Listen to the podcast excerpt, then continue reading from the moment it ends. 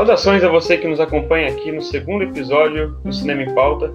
Meu nome é Paulo José e hoje eu estou aqui com o César Agenor, é, historiador, professor de estudos sociais e também conduz o, o podcast Fronteiras no Tempo. Olá, Paulo. Olá, ouvintes do Cinema em Pauta. É um prazer estar aqui. Agradeço aí o convite para poder participar do programa. Certo. Hoje nós iremos abordar o meio ambiente no cinema. Falar sobre filmes e obras que abordam esse assunto, né? É um tema bastante amplo. Eu tô, tive essa ideia baseado nas queimadas que tiveram recentemente na Amazônia, na Califórnia e no Pantanal, né? A gente vai discutir um pouco é, a história de também do, das questões ambientais da sociedade, né? Como elas cresceram como uma preocupação real da nossa sociedade. E bom, quero começar perguntando para você é, como que quando a preocupação com o meio ambiente aumentou mesmo, que ela se tornou uma uma questão importante na tomada de decisões, por exemplo, que as empresas deveriam supostamente seguir, né, se tornou uma pauta na hora de tomar decisões é, utilitárias, enfim.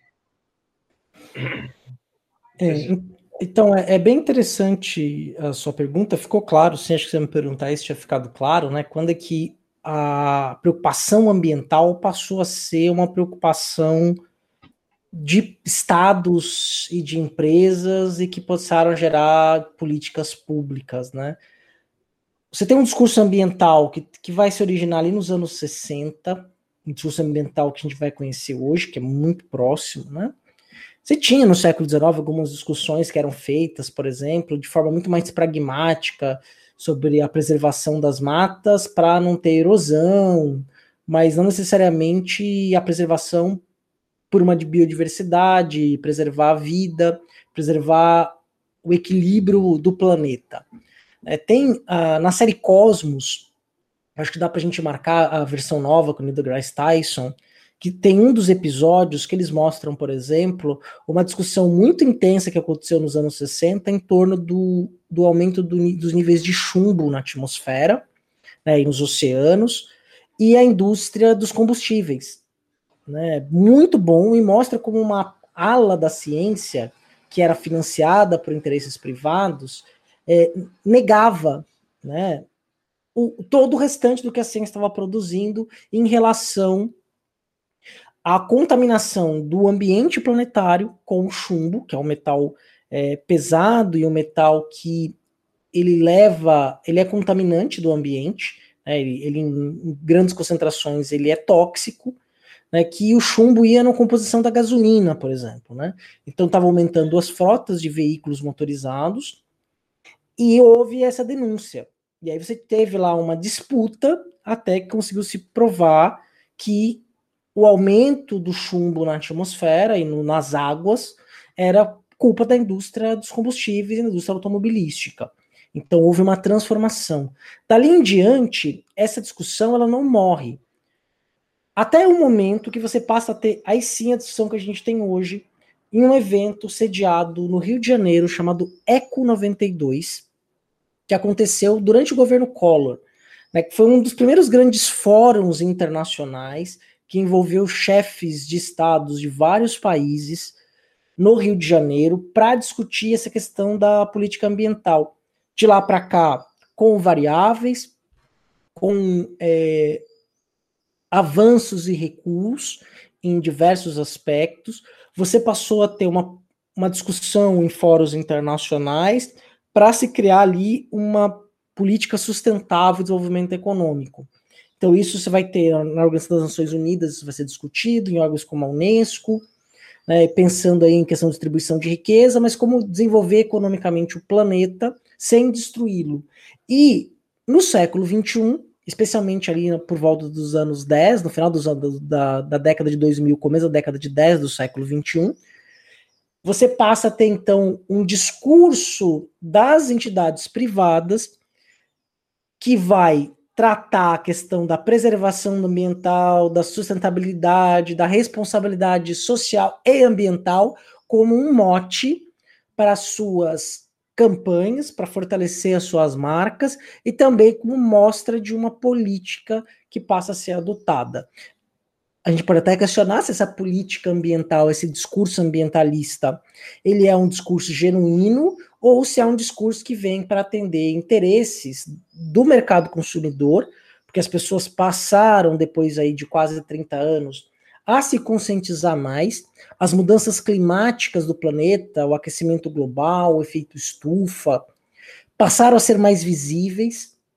É, a gente vai ter aí é, verões cada vez mais quentes, invernos é, que são rigorosos, mas também por próprio efeito da, das mudanças climáticas, efeitos como El Ninho, aceleração ali de gases de efeito estufa na atmosfera. Quer dizer, hoje existe aí 99% da academia, do mundo científico atual, diz que o, o, clima, o planeta está esquentando e esse aquecimento do planeta é por culpa da nossa ação, né, da ação do homem, causa, tem causado aquecimento. E aí, por exemplo, você vai passar a ter criação de políticas como, por exemplo, do, da compra de carbono, venda de carbono, créditos de carbono no qual o Brasil vai teve teve, não tem mais, mas teve um papel de destaque né, nessas políticas né, de preservação, de créditos de carbono.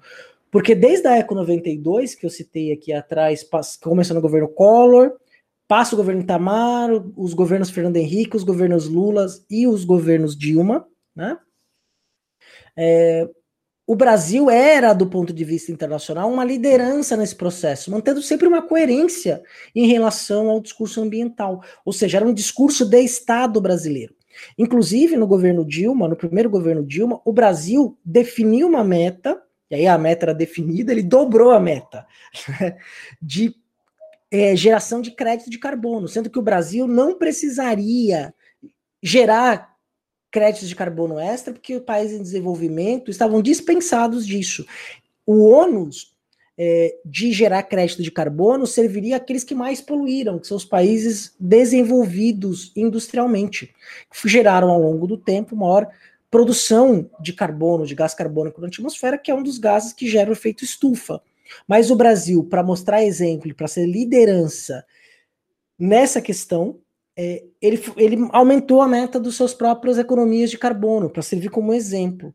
É, ao mesmo tempo, passou-se a ter uma política de preservação ambiental no país, com fortalecimento de órgãos de vigilância do meio ambiente, a ideia de preservação ambiental, da biodiversidade, que até 2018, até o, o final da eleição de 2018, eram órgãos que tinham aporte e apoio do Estado e do governo, né? e que a partir então de janeiro de 2019 passaram a ter uma. O Brasil virou um páreo no assunto da preservação ambiental, um páreo internacional. Nós deixamos de ser uma liderança para ser para se tornar alvo de críticas internacionais por conta da degradação do meio ambiente. Então, resumindo, né, a gente pode dizer que o discurso que a gente tem hoje, que vai envolver entes públicos e privados, vai ter o seu grande momento de start ou de visibilidade, melhor, porque já começa antes, mas seu grande momento de visibilidade é a partir da ECO 92, depois o protocolo de Kyoto, a Convenção de Paris e outras convenções em relação ao clima que aconteceram no nível internacional.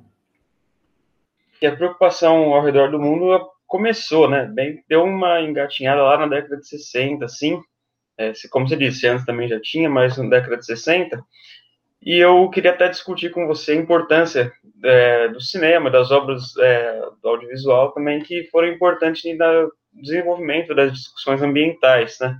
Porque existem filmes com temáticas ambientais que denunciam trabalho é, abusivo de grandes empresas em relação ao meio ambiente, né?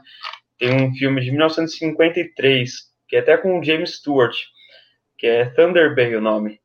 Eu não encontrei ele para assistir em lugar nenhum, né? Só para deixar claro, mas eu é bom citar ele aqui. Uhum. É um, um filme que fala sobre é, pessoas buscando petróleo em regiões que elas não deveriam ir, tipo, com, então eles tentam construir uma plataforma numa que afeta uma, uma pesca de camarão do, numa região ali e acaba tendo uma briga com as pessoas que moram naquela região. Isso na década de 50, um filme que já estava trazendo esse tipo de discussão. Eu queria que você também é, discutisse a importância de, de obras né, do, do cinema, obras cinematográficas, é, para trazer uma discussão como essa para o povo, né, para popularizar essa discussão. Sim, exato. Né? O cinema, é, ele, em, em primeiro lugar, é uma, é uma, é uma expressão artística. Né? Então a gente tem que encarar o cinema como uma produção de arte. Uma produção de arte que também é uma produção comercial. Né? Uma arte que também é uma comunicação de massa. Mas, ao mesmo tempo, o cinema ele é um importante objeto de vulgarização e popularização de discussões ou de trazer para trazer temáticas que nos levem a pensar. O cinema é uma das representações sociais na qual a gente está discutindo a nossa sociedade, nossos problemas por meio de histórias ficcionais ou não ficcionais, nos casos dos documentários, né? Mas que nós estamos discutindo isso de forma ampla, né? Que traz a visão do, do diretores, dos produtores, né, e dos estúdios. E é interessante que, à medida em que o discurso ambiental vai ganhando força, o tema do, cine, do, do cinema ambiental ele vai ganhando força também, seja na grande indústria, ou seja, por exemplo, em exposições como o Ecofalante, que inclusive a Universidade Católica de Santos participa com regularidade da mostra Ecofalante, que é uma mostra de curtas metragens que tratam da questão de filmes que tratam de questão ambiental. Né? Então tem desde a pequena produção da produção independente, que é a produção de festival, né? E aí atrai aquelas pessoas que são apaixonadas pela arte do cinema, a desde, desde produções que são para grande massa, de pessoas que, que amam o cinema como uma forma de entretenimento, né, se dedicam ali a, a uma hora e meia, duas horas, ficar sentado numa sala escura, prestando atenção em uma narrativa, né? Uma narrativa que é complexa, que tem trilhas sonoras, imagens sequenciais, cortes, né? Tem toda uma questão da própria arte do cinema, que, tem, que possui uma linguagem que é própria, mas que o cinema ajuda e muito a discutir é, a questão ambiental, especialmente quando a gente pega, por exemplo, é, a franquia Mad Max. A franquia Mad Max mostra um mundo em que deu ruim a questão ambiental né? Usando uma expressão assim, que a questão ambiental foi pro brejo, quer dizer, o mundo virou um grande deserto, né? E você tem uma, um mundo pós-apocalíptico na qual bens fundamentais como água, né, são disputados é, como grandes riquezas, porque é um mundo em que o ambiente entrou em colapso. E aí os humanos que sobreviveram tem, né, ao mesmo tempo, deformidades, né, tem, então, um, um, está, um estágio avançado de extinção, né, eles estão caminhando ali para uma extinção da própria espécie, né, é, acabando, né, destruindo, e aí você tem um discurso que é muito poderoso do ponto de vista do que vai, do que aconteceria se o meio ambiente humano acabasse. Um outro filme também que é também um filme pós-apocalíptico é o, a animação da Disney, Wall-E. Né? Wall-E trata lá de um, um, um, personagem extremamente carismático, solitário, que está tentando arrumar o planeta e de uma humanidade que fugiu do planeta e está indo atrás de um paraíso, ou de, ou de um novo habitat. Né? E o, o, o, eu não vou dar nenhum spoiler para quem não viu o Wall-E, né? o final do filme é uma lição para nós. Né? O final do filme é um discurso ambientalista muito poderoso, né? mostrando o que, o que pode acontecer conosco, né? Num, num cenário ali muito fictício, é, mas não tão fictício assim, porque ele está discutindo o nosso mundo atual, mas que traz um discurso ambiental muito forte. Então, ou seja, você tem um filme que nasce lá de um diretor australiano, né? É, lá dos anos 80, que começa como um, um, road movie, o primeiro, o Mad Max, é um road movie, né, de um policial persegui sendo perseguindo por, por, grupos, né, você não entende muito bem o que aconteceu, tem uma questão nuclear também envolvida ali, e os outros filmes já é um mundo completamente deserto, até o, o Estrada da Fúria, em que é, você, você caminha com aqueles personagens naquela um road movie também, de ação o tempo todo, e você não tem uma paisagem, não tem um verde na paisagem, né? Quer dizer, é tudo muito árido, tudo muito é, degradante do ponto de vista ambiental, né? Para a própria espécie, né? É, você falou do Wall-E, acho que é um filme que é bem interessante da gente também discutir. É, está falando do cinema influenciar a, a, as pessoas, né, em geral, mas também o Wall-E é um falando para um público infantil, né? Lógico. Claro que eu consigo assistir, todo mundo consegue assistir, ele é bem acessível, tudo. Uhum. Mas é, é um filme que traz essa discussão para crianças, né? Tipo, a gente tem alguns filmes que abordam esse assunto também para crianças, mas acho que nenhum deles consegue ser tão, tão bem quanto, quanto o Wall. Tem poucos diálogos, até. filme com pouco diálogo é bom, né? A gente sabe que é mais fácil de acompanhar. É, e, e, e, o que é bacana do, do Wally é que ele não precisa dos diálogos, né? O não. personagem, o Wally, que é o personagem principal, ele é tão carismático, né? Ele é. é, é um, dele, cara. Você vê o design é, dele, ele, tem, ele, tem, olhos, né? Entre aspas, assim, ele tem uma, uma, expressividade muito grande, assim, pelos olhos pelos sonzinhos que ele vai fazendo, tudo. Sim, né? Ele e, e... no começo, querendo salvar uma barata, enfim. Ele, a gente Sim. consegue simpatia por uma barata, né? Enfim. Exatamente. Você pega a sonoplastia desse filme, né? É, ela, é toda, ela é toda de Star Wars, por exemplo. O barulho dos robôs, das portas, né? ela tem assim uma. E ela faz, ela remete a várias outros, outras obras da ficção científica contemporânea, dos blockbusters, né? Que remetem a outras obras como grande homenagem, né? E, e, é incrível, né? O Oli é um filme assim. Eu lembro que eu assisti com a minha filha no cinema, né? Ela ficou toda emocionada num, num determinado momento do filme, né? E ele traz esse discurso ali para as novas gerações de maneira muito, muito poderosa, né? É uma mensagem muito poderosa do Oli, né? Que, que o, Oli é um filme que já deve ter o quê? Vai, uns 10 anos para mais. 12, é, 12 anos. 12 anos, se você passar, passá-lo hoje no, no cinema, né? Quer dizer, quando o cinema poder voltar a ser frequentado de forma normal, né? Ele é um filme que conversa com o mundo de hoje. Tá conversando com a gente, né? E ainda mais que há dois anos atrás a gente não tinha a proliferação dos smartphones, né? O vício nos smartphones como a gente tem hoje, né? É, em 2008 ele, ele assim, claro que era meio iminente, né? A ideia de que um dia a gente ficaria é, meio que refém, não sei, meio que tratar a máquina como se fosse uma como se fosse um messias, né, nosso, meio que essa idolatria da máquina, isso aí vários filmes já abordaram, né, mas ali sim, também sim. coloca isso, até antes da popularização do, dos smartphones. Falando também de outro mundo distópico, né, eu acho que um filme que tem bastante a ver com o que a gente está vivendo agora, claro, dentro da sua proporção, é o Avatar, né, o Avatar ele também toca bastante nos assuntos de grandes de num governo, no caso lá é um governo, né, mas por exemplo, de grandes empresas ou corporações, né, e governos que se apropriam de uma terra que não era, de novo, não era deles, né? Então, filmes que falam sobre exploração excessiva, um filme que fala sobre exploração excessiva da natureza, né? Como isso pode influenciar negativamente nossas vidas. A gente vê o nosso mundo, é, isso é no século 22 que ele se passa, né? A gente vê o nosso mundo aquele meio jeito cyberpunk, né? O personagem principal no mundo andando de cadeira de rodas, todo mundo com máscara, né? Acho que tá tendo por causa da poluição, usando máscaras, é, como a gente usa hoje aqui no pra sair na rua coronavírus, mas lá é por causa da poluição, tudo. É, enfim, como isso pode, como a, essa essa exploração excessiva, né, dos nossos recursos naturais, ela pode ser maléfica, né? Pode trazer prejuízo para a gente. Ela também aborda várias outras questões que a gente pode até discutir depois, né? Por, por exemplo, racismo e preconceito que tá em que como eles são desenvolvidos, né? Para por causa do, do, capitalismo, né? Por causa dessa busca, por exemplo, uma hora lá que o, o eles estão invadindo a terra dos navios, né? Estão planejando a, a, aquele ataque contra os navios. Uhum. O, um deles fala lá, não, porque eles são selvagens, não sei o quê, aquela conversa, né? Que gente nós, nós, oferecemos é, estradas, hospitais, eles se negaram a isso. Isso, é, eles não são selvagens, eles querem lama, né? Coisa assim.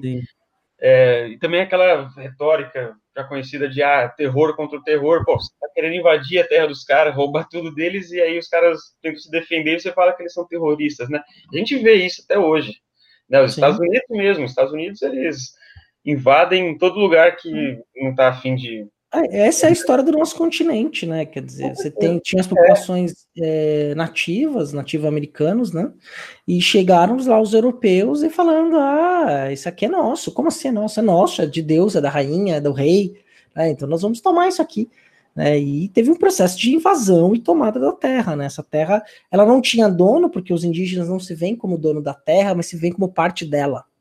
Né? Então, isso que é bem interessante, e o, o, o, Avatar traz essa discussão. Né? O Avatar é um filme que ele foi re, revolucionário do ponto de vista da tecnologia do cinema. Né? Você não teve nenhum outro filme 3D que te dá a imersão e a profundidade que esse filme te dá. Né? Qualquer outro que foi lançado depois, que foi adaptado, virou até a onda da febre do 3D por causa desse filme do Avatar, que é até um saco você ir ficar aquele óculos no cinema, quando o filme não foi pensado milimetricamente para ser 3D né, como é o caso do Avatar, quer dizer, o Avatar ele é uma experiência cinematográfica visual interessante. A história, ela tem, ela não é uma história inovadora.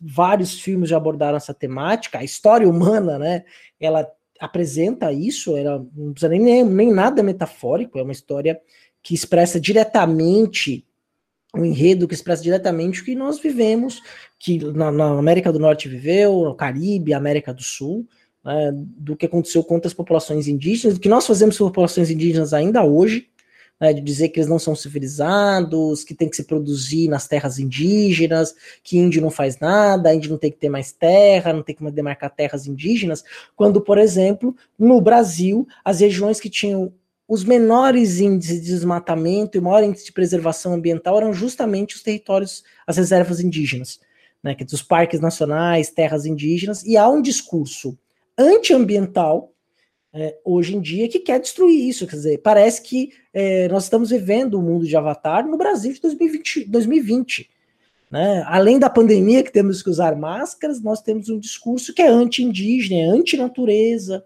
né, que prega a ideia de um progresso, sendo que, por exemplo, é, parece que e isso a ciência fala há muito tempo, que a degradação da floresta amazônica vai reduzir, vai mudar drasticamente o regime de chuvas. E essa mudança de regime de chuvas vai acabar com a nossa agricultura. Nosso agronegócio, nosso agronegócio é dependente do regime de chuvas vindas da região amazônica. É Se nós acabarmos com os rios aéreos, né? Não, e é engraçado, né? Porque é exatamente o que você falou que eles muitas vezes adotam esse discurso para falar que não, por causa dos negócios, né? Mas até os negócios vão ser afetados por, por essa exploração desenfreada, né? Predatória, né? Quer dizer, não é uma questão, não é agrofloresta, por exemplo, né? Que tem hoje, é, hoje formas de que, do discurso sustentável de você conseguir produzir na terra sem necessariamente destruir a mata nativa. Você usa a mata nativa como proteção natural, como forma de, né, de exploração. Você tem produtos naturais que você pode explorar de forma sustentável, né, sem ser predatória do ambiente e conseguir gerar renda para as pessoas, gerar alimentação, gerar economia sem necessariamente destruir o meio ambiente. Quer dizer, é possível fazê-lo. A gente tem muita terra agriculturável no Brasil, muita a Mata Atlântica, por exemplo, ela não existe mais basicamente. A gente tem pedacinhos de Mata Atlântica. Se não me engano, o que sobrou de Mata Atlântica é 5% da mata original. Quer dizer, no estado de São Paulo, onde nós vivemos, a Mata Atlântica aí aqui do litoral e até metade do estado, do interior do estado, até avançava mais, né? E isso desapareceu, ela foi destruída já no século XIX. Né? Então, é, é uma questão que conversa com nós o tempo todo. Né? E o Avatar traz isso, né? Que eles são extremamente ligados àquela natureza. O planeta tem uma alta conectividade entre os seres vivos, consegue se conectar, entender uns aos outros. É, e tudo é muito sustentável naquele planeta, né? Os ciclos de vida, de morte, né?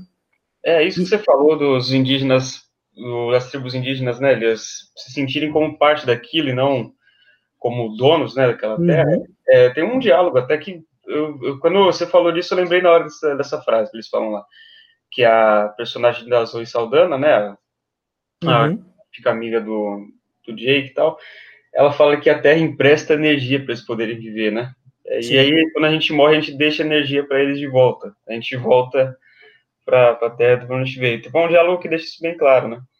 Uhum. E assim, eu estava falando até antes, né? Os Estados Unidos até hoje, pô. Enquanto eles, se eles tiverem parceria com o governo, que tem esse petróleo, que tem o petróleo que eles querem, aí tudo bem, né? Não importa se é a Arábia Saudita, né? Que, enfim, não importa se for uma ditadura absurda como é a Arábia Saudita, mas se não fizer, se não tiver parceria econômica, não, a gente vai invadir, como é caso da Venezuela, por exemplo. Eles citam, no Avatar eles citam a Venezuela até. Tem um, tem um o personagem, o coronel, né, que é o chefe lá das operações que estão indo atrás do, do navio, Ele mesmo cita que ah, eu já tive na Venezuela, tudo. É, eu acho até engraçado essa comparação quando eles falam. E fica até mais claro é, essa, essa tentativa de, de querer se, se apropriar e com aquele discurso de não, que estamos trazendo civilização, trazendo democracia para aquele lugar e que, pô, o que menos importa para os Estados Unidos é se a Venezuela tem democracia. Isso não existe, cara. Não, exato, né? Quer dizer, pouco importa. O que importa é o é, é a riqueza, riqueza mineral, né, vegetal, o que possa ser explorado, né?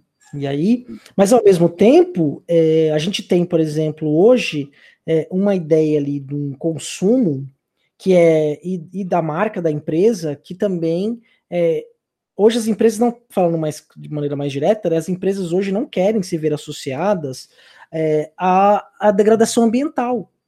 Né? Então, assim, você vai ter uma. Você pega, por exemplo, para Vale do Rio Doce, que causou dois grandes acidentes ambientais no Brasil, e até hoje não teve ninguém punido, isso é muito grave, né? A gente não precisa nem ir para os Estados Unidos, a gente pode falar do nosso, nosso contexto nacional mesmo, do nosso território. É, a Vale do Rio Doce tinha programas em Minas de, de desenvolvimento sustentável, de querer a questão ambiental. Hoje, para eles fazerem esse discurso é muito complicado, né? Depois do que eles fizeram ali. Quer dizer, então é uma empresa que sofreu com a sua imagem pública, né? por causa da, dos acidentes ambientais. E nenhuma outra empresa internacional, grande empresa internacional, quer se ver associada, pelo menos publicamente, a isso. Não que elas não promovam, porque elas promovem a degradação ambiental. Né? Quer dizer, quando elas terceirizam, quando chega a produção. Então, muitas fazem uma propaganda muito bonita de que ah, nós, nós temos ali um planejamento sustentável, desenvolvimento sustentável de nossos produtos, mas muitos desses produtos são terceirizados em países em que não há a menor preocupação com a preservação ambiental, e muito pelo contrário. Você pega. Tudo bem que hoje a China vem mudando muito a sua política de produção, de bens, né? Mas durante muito tempo a indústria chinesa não estava nem aí para produção de carbono, né? Produzia carbono, carbono da pior qualidade, né?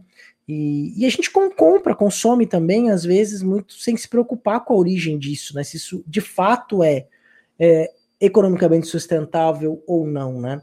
Então, o cinema nos ajuda a entender o mundo como ele seria, né? Se é, a questão ambiental, se a questão ambiental não for respeitada ou preservada, né, da gente depender da questão da natureza, né, do mundo que vai ser um mundo distópico ou não. Então, eu acredito que o cinema é muito forte nesse sentido, né, de tentar é, trazer a discussão para o desenvolvimento de uma nova mentalidade em relação ao meio ambiente. Né? Com certeza. É, você estava falando, né, de que o cinema pode também, através dessas histórias distópicas, né, trazer um contexto que, do que pode vir a acontecer. Mas, claro, já existem também filmes que falam sobre, sobre casos reais, né? Como um exemplo do recente Dark Waters, né, O Preço da Verdade aqui no Brasil, que conta a história real de um advogado de defesa corporativa. Esse advogado ele trabalhava para empresas químicas, né? Isso é curioso. E ele acabou recebendo uma denúncia de um cara que morava perto, de um senhor que morava perto de uma empresa que era do POM, né? E a denúncia que ele faz acaba se comprovando depois no final, né? Até hoje, esse advogado trabalha em casos como esse, ganhando, ainda ganhando é, dinheiro da, desse caso que ele começou em 98 e se estende até hoje. Mas, enfim, ele acabou que esse senhor denunciou para ele que a Dupont estava poluindo a água ali ao redor. Essa Dupont, ela ela fabricava panelas antiaderentes, né, de, material Teflon, e esse material que era usado para a produção dessa, dessa panela, ela, ele era altamente cancerígeno, né. Eles jogavam o resto disso daí na, na, nos rios e acabou poluindo, toda a população que estava ali bebeu água daqueles rios, utilizou aquela água e uma grande quantidade de pessoas acabou é, morrendo, ficando com deformidades, né. Tanto que no filme eles usam um personagem, um personagem que na verdade é a pessoa real, né? Ele aparece no filme é, com, essa deformidade. E é um filme que ele trata desse assunto, ele é, é aquele gênero de histórias como de homens, ou de um grupo de homens que lutam é, por eles mesmos, né? Contra um grande sistema, assim, que na teoria deveria engolir eles, né? Então, uma veia investigativa, aqueles filmes como é, Todos os Homens do Presidente, é, Spotlight, teve também agora. Um dos filmes também que toca nesse assunto, que é mais pioneiro, né, não é tão recente, mas é referência, né, esse tipo de filme é o Chinatown, de 74, com o Jack Nicholson também, é um filme que denuncia crimes ambientais, uma grande corporação, tudo. É, outro filme também que é bacana para ser citado é com a que é protagonizado pela Julia Roberts, que é o Ellen Brockovich, né?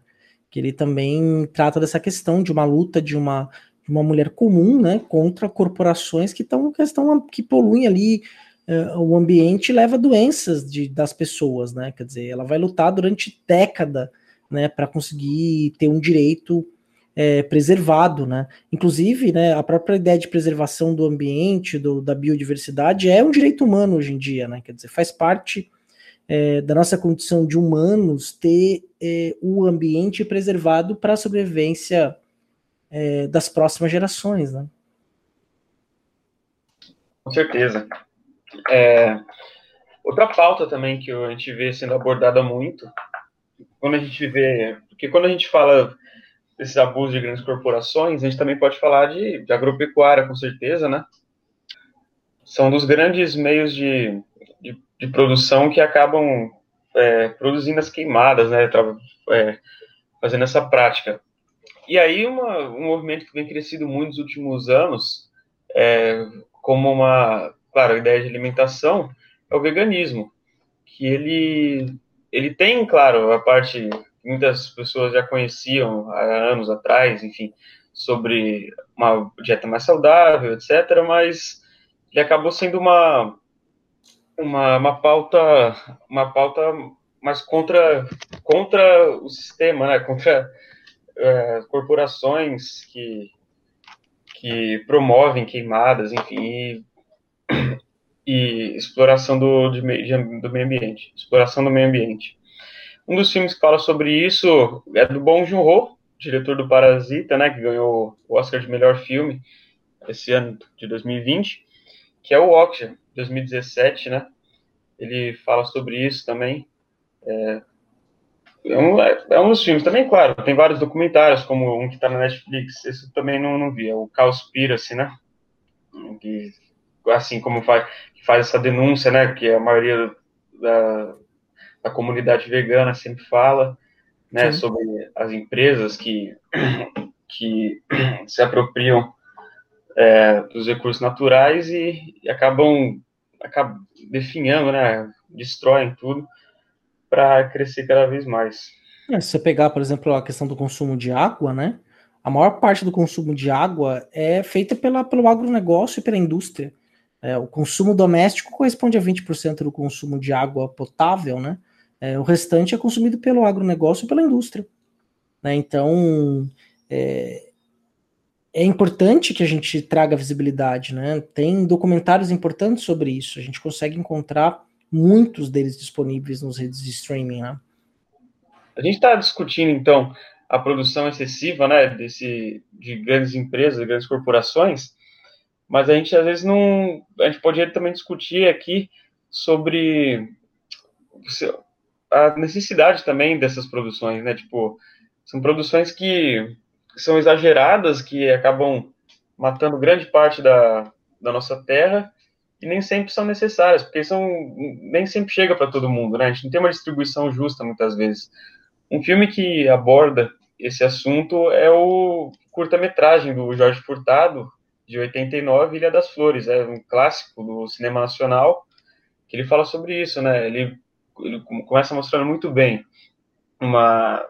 Ele vai falando de um jeito meio é, analítico, né? Uma explicação analítica de, de, vários, de vários elementos. Ele começa a falar do ser humano, que ele é, tipo, e ele mostra um, um, uma, uma família de classe média, que consegue viver bem, o jeito que ela até descarta né, o alimento, e o jeito que ele vai explicando daquela forma analítica, e até bem humorado às vezes, né?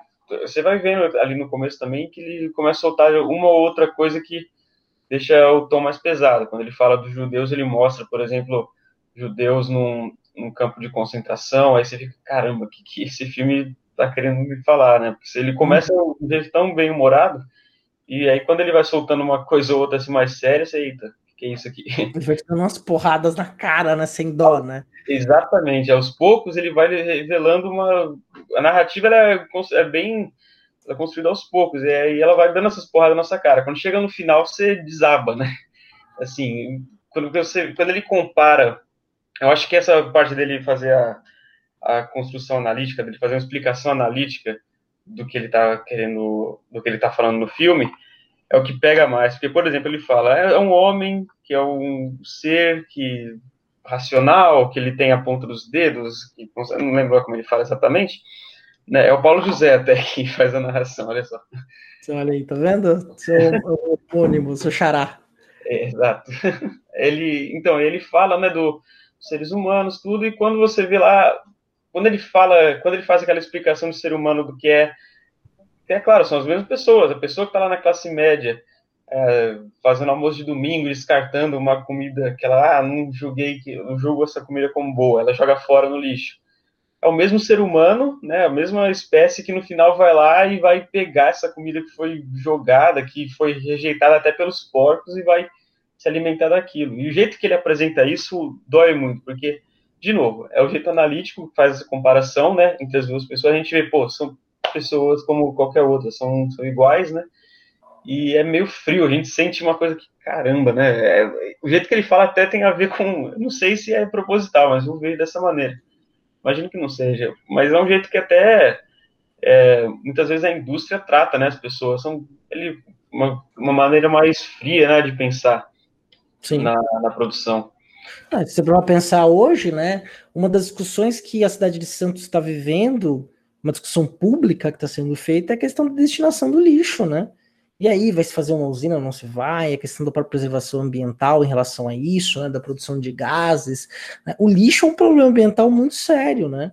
E o, quando você tem o Ilha das Flores, ele mostra das pessoas que vivem no lixo e do lixo. Né? Ele, é, ele é chocante em muitos aspectos, né? E uma narrativa extremamente inteligente, né? Composta ali é, por esses momentos né, de soco na cara e, e riso, né? Então você vai, parece uma coisa de psicopata, ele vai te matando por dentro, assim, ou vai te remoendo por dentro, enquanto ele vai rindo, né? Sorrindo para você, e vai é, te levando a umas conclusões, né? Que você talvez não tivesse sozinho sem o cinema. Né, porque isso é o bacana da arte, né? Porque a arte ela consegue nos transportar ou consegue nos levar a lugares que a gente talvez não conseguisse sozinho. Ela nos, ela, ela nos tira do no, da nossa zona de conforto, nos tira de dentro de nós mesmos e a partir de uma projeção feita em uma tela branca, numa sala escura, é, de uma sensação de movimento misturada com som, a gente a gente extrapola o nosso limite, né? A gente vai para um lugar em que a gente não tem, é, nunca tinha pensado que poderia estar antes, né? Até ver aquilo numa tela. Isso que você estava falando até da, dessa narrativa mais psicopata, né? Que ela tenta, que ela ri de, da gente enquanto apresenta uma, uma coisa absurdamente pesada, né? Acho que é uma coisa que poucos conseguiram fazer. Eu vejo muita gente tentando e acaba soando como uma, uma ideia que, ah, tá, eu entendi o que você está querendo fazer, mas não, não vai colar assim. Eu vejo muita gente tentando fazer isso, muitas produções tentando fazer isso, mas nunca acho que foi o que me pegou mais. A Ilha das Flores foi um dos filmes assim que mais pesados de fato, assim. Você é o que você falou, a arte ela tem esse poder de desenvolver empatia, né? É, com poucos, com poucas experiências na nossa vida. Né? Exatamente, né? E o cinema, talvez por ter é, juntar, né, uma série de, de elementos, né, ser a sétima arte, né? Ela ainda tem multiplicado esse poder, né?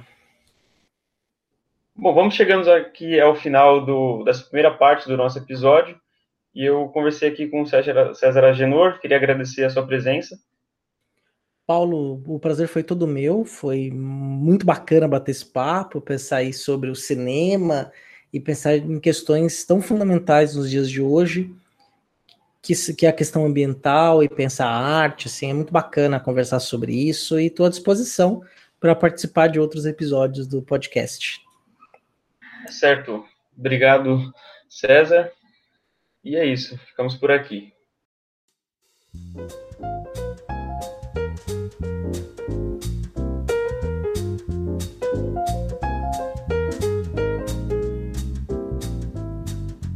Então continuamos agora aqui o nosso segundo episódio do Cinema em Pauta, hoje falando sobre o meio ambiente na indústria cinematográfica.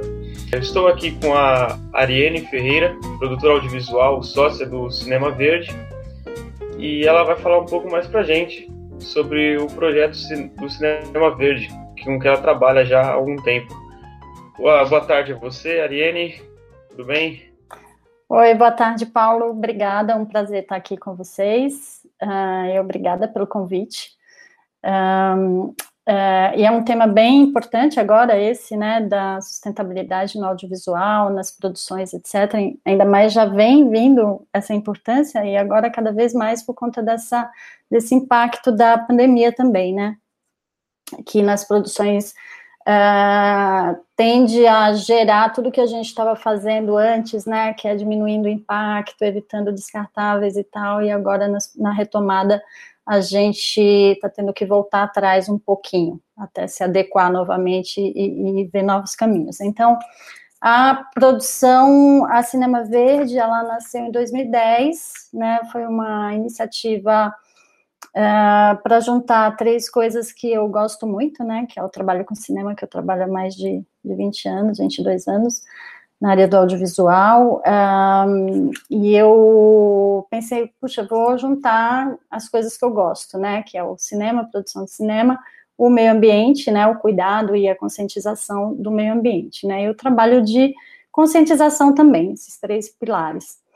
E é, eu venho, desde aquela época, a gente vem fazendo algumas, algumas produções com alguns cuidados, sustentabilidade. Na época, aqui no Brasil, era mais raro, tinha algumas pessoas que já tinham algumas iniciativas nesse sentido, mas uh, foi um passo a passo, né? É, então, e, e então é, nós começamos com algumas produções de estúdio, né, que era um ambiente mais seguro, mais fácil de, de controlar, não mais seguro, mas de, o, o, estúdio é um ambiente que ele é mais controlável, né, no sentido de você fazer é, algumas ações como coleta seletiva, o, o uso de, de material, o não uso de materiais é, descartáveis, né, os copinhos, pratinhos. Então, a gente começou um experimento ali no set, começou com essa ideia de set, né, e depois a gente ampliou para ações um pouco mais avançadas, né, que faziam um diagnóstico das empresas de produção, para poder também nos escritórios e nas áreas de produção a gente entrar com algumas ações para diminuir o impacto. E aí o, o, o de sempre, né? Redução de impressões, é, coleta seletiva. É, a gente conseguiu em uma produtora que foi a Bossa Nova Filmes eliminar todos os descartáveis, né? Então, uso de produtos eco-friendly, Uh, então a gente pensou na cadeia toda, né? E, e, bem interessante, porque quando a base da produtora, né, quem está ali produzindo, é quem vai né, pensar no set. Então, isso é, é interessante começar ali como uma raiz e expandir para a produção em si. Então, nós chegamos a fazer em, em, em alguns sets de publicidade, sets de projetos de documentários, né, e também ficção, né, então os projetos, por exemplo, a gente fez uma série Insustentáveis, que foi uma série que foi filmada na Chapada dos Guimarães, então nós fizemos, e aí o que que a gente faz? Além das ações, a gente faz um trabalho de conscientização de equipe também, porque não adianta você implementar as ações sem comunicar, sem engajar a equipe para que ela possa, né? Porque muda, né? Olha, você não vai, você vai ganhar uma caneca, você vai ganhar um copo ou um, uma garrafinha de água e tudo mais. Quer dizer, onde as pessoas vão colocar isso? No set é uma correria, né? Olha, uh, eu costumo fazer essas palestras em vários estágios da produção, que uh, é na preparação, quando chega já alguma equipe, na pré-produção, quando a equipe aumenta, né, e na filmagem, quando chega a equipe técnica. Então, eu faço uma conversa de uma hora, falo qual é a intenção, porque eu sempre falo que é importante você ter claro o propósito do que você está fazendo, né, porque aí fica mais fácil das pessoas se engajarem e colaborarem até com ideias, né? Porque às vezes você chega com uma cartilha, vamos fazer essas e essas ações, uh, e aí a equipe, equipe de arte, equipe de direção, equipe de produção pode colaborar e agregar com algumas ações. Então foi muito rico essa experiência especial da, da, dessa série de ficção insustentáveis, foi muito rica uh, nesse sentido. Né, a diretora de arte foi bem engajada e tudo mais. Então, a gente tem esse, esse percurso, Ultimamente eu também tenho falado, como eu dou alguns cursos, oficinas, workshops de produção executiva, então eu sempre separo um módulo uh, onde eu, eu, foco especificamente né, na sustentabilidade, produção e sustentabilidade, e eu vou ampliando aos poucos, né? Então, ultimamente eu tenho falado da sustentabilidade desde o estágio de desenvolvimento do projeto, que é roteiro e tudo mais, quando começa a pensar em roteiro, até o final, né? A cadeia toda, até o, o final, que é a pós-produção, o lançamento do filme. Então, em cada estágio do filme, você pode sim fazer algumas ações para minimizar a tua pegada ecológica, né, na produção. E aí finaliza com a, com a é uma ação que a gente recomenda, mas ela não é impositiva, que é o cálculo das emissões de gases de efeito estufa e a compensação através de plantios uh, uh, de árvores nativas, né, em regiões de mananciais e tudo mais.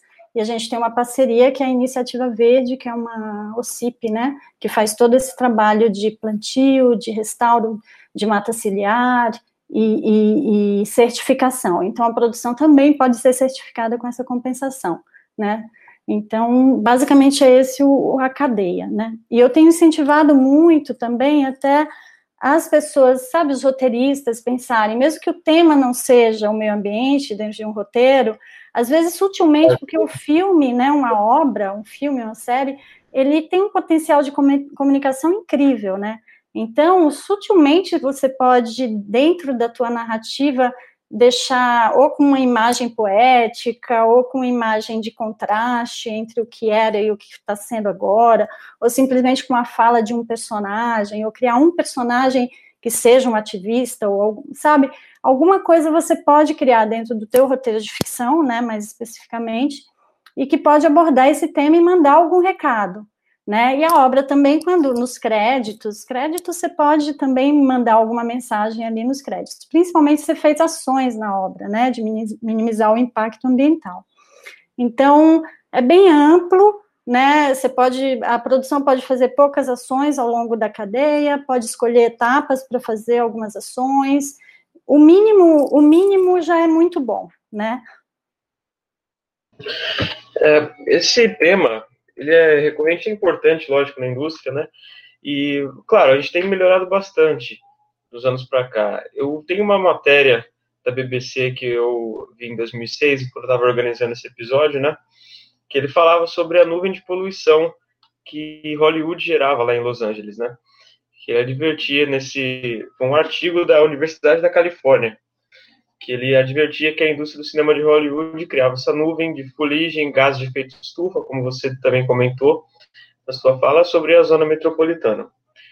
É, lê um trecho da matéria. Segundo o relatório divulgado pelo jornal Los Angeles Times, as indústrias de cinema e televisão são as maiores geradoras de poluição no sul dos Estados Unidos. Isso em 2006. É, que você, o que você vê que a indústria tem feito de diferente? A grande, as grandes indústrias né, ao redor do mundo também. Hoje a gente sabe que é, não é só os Estados Unidos que tem uma indústria grande de cinema. Então, o que você tem visto ao redor do mundo que as indústrias cinematográficas têm feito diferente nessa parte prática de produção dos filmes, como você estava falando, né, nas três etapas, na pré-produção, na filmagem, na pós. É, o que você vê? O que mudou de lá para cá? Uhum. Então, eu, eu sei de algumas iniciativas fora do Brasil, já anteriores aí a, a final da década de 2010, né, de 2000, de 2000 até 2010, algumas iniciativas de compensação de gases, principalmente, alguns filmes, algumas obras, mas realmente, assim, só para confirmar, é um impacto grande, porque a gente usa, principalmente essas grandes produções, você imagina a quantidade de carros, de combustível, né, e aí se vai fazer efeito especial, né, é, durante as filmagens, né, hoje, hoje em dia muitos, é, a questão digital facilitou muito a questão de efeitos, né, é, e, e resolução de, de algumas ações do filme e tudo mais, mas eu, eu acho que foram iniciativas que foram vindo gradativamente. Hoje eu sei que nos Estados Unidos tem um, um projeto, mas não é do governo, é um projeto iniciativa privada, né? De, de eu conheço dois, eu não sei se um ainda estava tá ativo, porque eu fui procurar outro dia, não achei mais eles, eu, eu, eu os vi em 2012, mais ou menos, na internet, e comecei a, a ver o que eles faziam, porque o que eles faziam? Eles pegavam, eles eram uma empresa, então eles ofereciam os serviços dele às produções, chegavam já com, com todo o material de coleta seletiva, com gerador biodiesel, com, sabe, toda a estrutura, com os garrafões de água, forneciam as, os squeezes, né, os copos. Então, eles eram uma prestadora de serviço que chegava assim, que facilita a vida de um produtor né? Porque o produtor já tem muitas coisas para fazer. Então, incorporar essa, esse dia a dia de uma, de uma produção mais sustentável, às vezes é uma demanda, às vezes não, é uma demanda um pouco maior também. Então, eu sei dessa iniciativa nos Estados Unidos e hoje em dia também tem outras iniciativas lá. Agora, uma iniciativa que eu gosto muito é da cidade de Londres, que eles elaboraram uh, um protocolo uh, eu acho que Toronto também tem, não tenho certeza, mas eu sei que Londres, a Nova Zelândia, a Austrália, esses países têm algumas iniciativas assim, mas essa de Londres, eles elaboraram um protocolo e aí é o governo da cidade de Londres. E aí, cada produção que vai ser feita na cidade tem que escolher lá duas, três ações que são obrigatórias, né? Mas eles têm várias, várias opções. E aí ele se compromete a fazer algumas da, daquelas opções por conta do protocolo da cidade de Londres. E recentemente eu vi que eles criaram também um selo para as produções, né? Então, se a produção cumpre aquele protocolo, ela ganha um Green Seal, né, em Londres. Então, mas ainda é muito pouco, eu não sei de iniciativas, por exemplo, na Índia, né, que tem Bollywood, na China, que tem um cinema forte também, a Coreia agora também. Em, em outros países, eu realmente eu não, não, posso dizer, porque eu não conheço. Mas eu acho que existem iniciativas, elas são ainda muito pequenas, mesmo aqui no Brasil, ainda como consultoria, vamos dizer assim, a, a, a Cinema Verde é a única empresa que existe até onde eu sei, formalmente, né? O que eu percebi nesses últimos anos é que algumas, vários produtores executivos, produtores executivos, eles, eles tomaram por iniciativa própria, uh, começaram a, não, a deixar de usar descartáveis no set, né, a dar a garrafinha, a canequinha para tomar água, café, uh, algumas pequenas ações eles começaram a fazer, principalmente focado na questão do lixo, né, da produção de lixo. É, e isso em grandes produções, séries, séries. A Netflix, por exemplo, ela tem uma iniciativa que, ele, que ela, ela dá para as equipes das produções dela um copinho daquele menos um lixo, sabe? Que, de, de enfim, é, incentivando que a produção realmente não use nenhum copo descartável no set, né, durante as filmagens, etc., ou mesmo antes, na pré-produção. Então, cada pequena ação já é uma diferença. Então, isso vai, vai estimulando quem está ali, por, é, o produtor executivo, a direção de produção, é, a pensar um pouquinho mais, mas ainda é muito pouco, eu, eu sinto, né? Ah, vou falar de uma iniciativa também que chama Green Seal, que é uma premiação, é, é, uma é um prêmio também nos Estados Unidos. Eu acho que eles começaram junto com uma iniciativa na Holanda, é, mas ultimamente eu tenho visto que está o foco lá nos Estados Unidos, que são, é um prêmio para filmes que têm é, uma atitude responsável com o meio ambiente, né? Que, que, que que fazem algumas iniciativas, né, é, no set e na sua produção para minimizar o impacto. Então, existe esse prêmio também que é bem interessante, assim, ele já existe há uns 10 anos que eu sei, assim, e não é só para não é só para filmes que tratam de, da temática meio ambiente, sustentabilidade, aí é para o geral mesmo. Como você estava falando, né, da temática ambiental, de fazer parte dentro da narrativa da história dos filmes, né, é, você estava dando exemplo, né, de ser integrado de maneira não necessariamente sempre colocando como tema principal, mas às vezes do diretor saber colocar uma fazer alguma cena em específica, como você falou, comparando, né, ou adicionar alguma coisa no roteiro, essa temática ganhou força, a temática ambiental ganhou força nas obras cinematográficas nos últimos anos e passou a integrar o discurso de grandes nomes da indústria, né, celebridades que às vezes recebem um prêmio, vão lá e falam de causa ambiental, né, a gente viu, é, exemplo mesmo agora, o o, o Joaquim Phoenix, né, que ganhou o Oscar agora com o Coringa, ele falou lá sobre veganismo, tudo, que também é uma pauta que tem muito a ver com meio ambiente. É, qual a importância desse tipo de atitude, desse tipo de, de participação dessas pessoas também na causa ambiental, que elas também podem ajudar criando projetos, né? Qual a importância desse discurso ser trazido para a indústria por essas pessoas, né? É, eu acho que é, é sempre é, é, valoroso, né? Porque eu, o que eu percebo é que nesses últimos 10 anos, é, principalmente nesses últimos cinco anos, esse tema vem ganhando força, né? Mais, e é, é extremamente importante, porque eu acho, é como eu falei, né? A produção audiovisual, ela tem um potencial de comunicação muito grande na cadeia dela, né? Então, que seja um ator, um diretor, uma mensagem, né, como a gente já falou aqui, uma mensagem dentro do roteiro, é, tudo colabora para a conscientização, porque eu acho que primeiro a gente precisa conscientizar. E aí tem várias formas de conscientização, né? Tem desde é, é, facilitação de processos com, com as equipes e, e mensagens, né? É, é imagéticas, mensagens, enfim, é, é, é um universo muito grande, então eu acho que é tudo valoroso.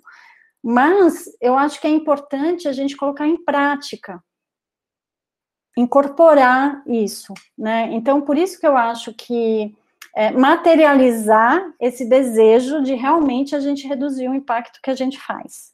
E a gente materializa com ação, né?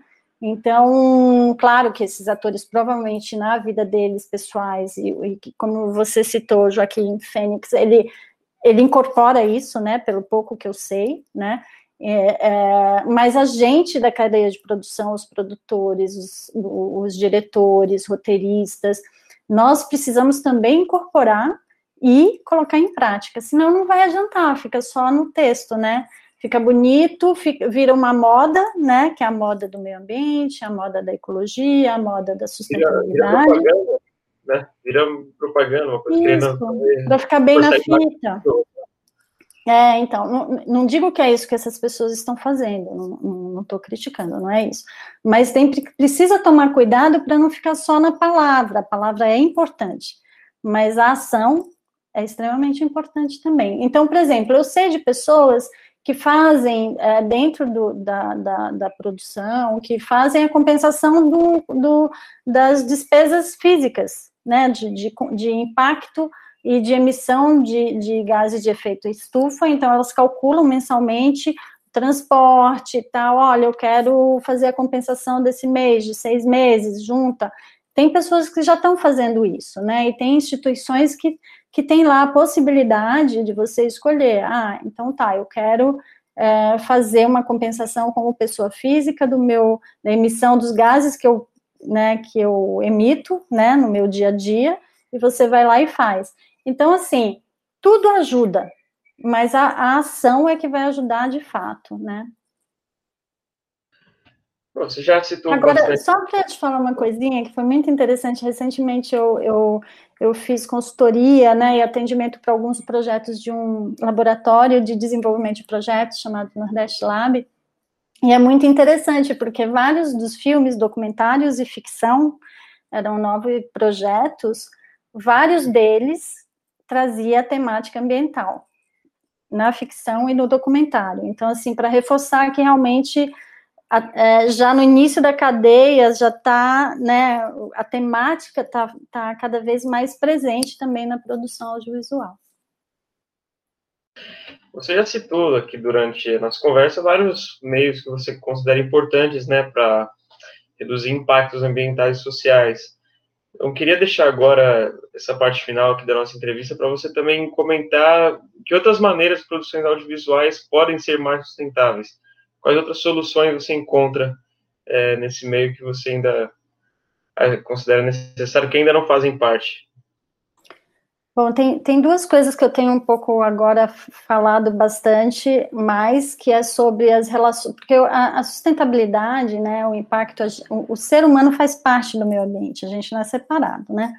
Então, eu acho que um, um, duas coisas. Uma é o cuidar das relações durante a produção, né? Relação com equipe, com elenco, é, ter um set saudável, né, cuidado, que tenha ética, né, nas relações. É, isso é super é, importante, que é essa humanização na produção, né, nas relações de trabalho e tudo mais. Então, é, eu acho que isso cada vez mais a gente precisa colocar foco e cuidado. E uma outra coisa que eu tenho também ultimamente falado, que é na, na, nas contrapartidas socioambientais. Então, por exemplo, eu vou filmar numa cidade interior, então eu chego lá, então antes eu já percebo o que que essa comunidade, o que que eu posso deixar de positivo para essa comunidade, além, claro, de movimentar a economia local enquanto a gente está lá e tudo mais, né, é, gerar empregos para algum, algumas posições, né, da cadeia de produção e tudo mais. Além disso, o que mais que eu posso deixar? Para essa comunidade. Então, esse pensamento, é, eu vou filmar isso, eu falei na cidade interior, vou filmar aqui em São Paulo, uh, numa comunidade de bairro, ou mesmo numa, num bairro central, eu estou chegando lá com equipe de minimamente 50 pessoas, se for uma ficção, né? Como é que eu vou chegar? Como é que vai ser minha relação com esse entorno, né?